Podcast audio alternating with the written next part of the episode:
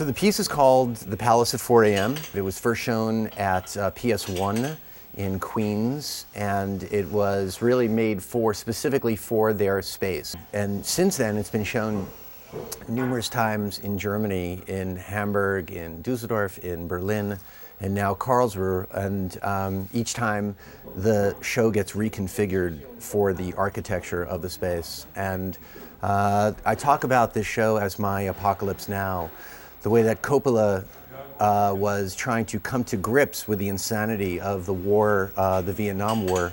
Uh, in that way, I'm trying to come to grips with the insanity that that led from nine, the, the events of 9-11 to um, the war in Iraq. And in, in a funny way, this, this show becomes a kind of an essay of um, everything that's been uh, going on really since um, 9-11. There's a, really a lot of connections that get made. Um, other, you know, Hurricane Katrina is in the show. There's references to shock and awe, the first bombing of Baghdad, Bush watching television. Um, behind me is a sculpture called Theater of Ideas, which is uh, references Abu Ghraib and um, the civilians that were hung off of a bridge in Fallujah.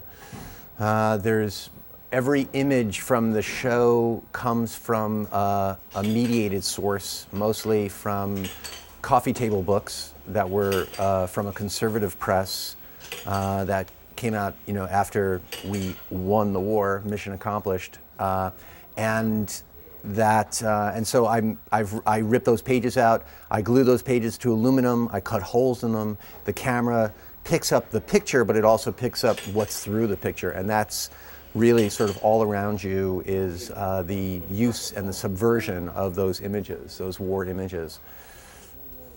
The, the original installation had about 300 ca- uh, monitors, television monitors, uh, over three miles of cable.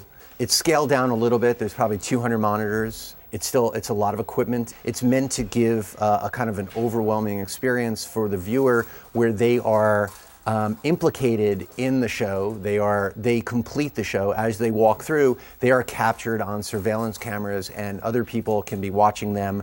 And they complete the show at the same time they disrupt the show, and they, they there's a connection and a disconnection that they make.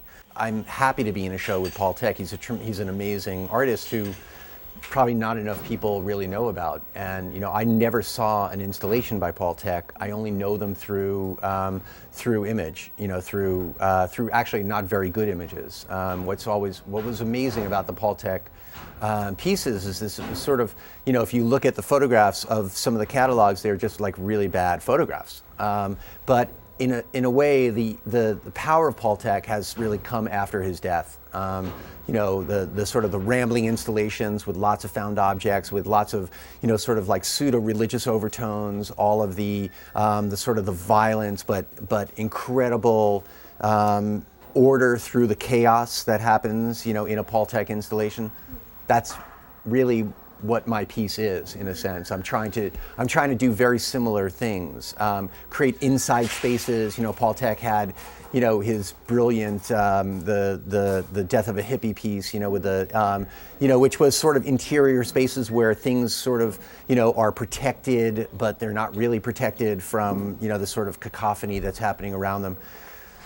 Uh, he's you know the the the whole the other aspect of Paul Thek, which I love, is sort of the human flesh issue. You know, sort of like taking human flesh and sort of making it um, into almost machine part. You know, which is the cross between artificial nature and you know the inorganic and the organic, which my work has been addressing for many years.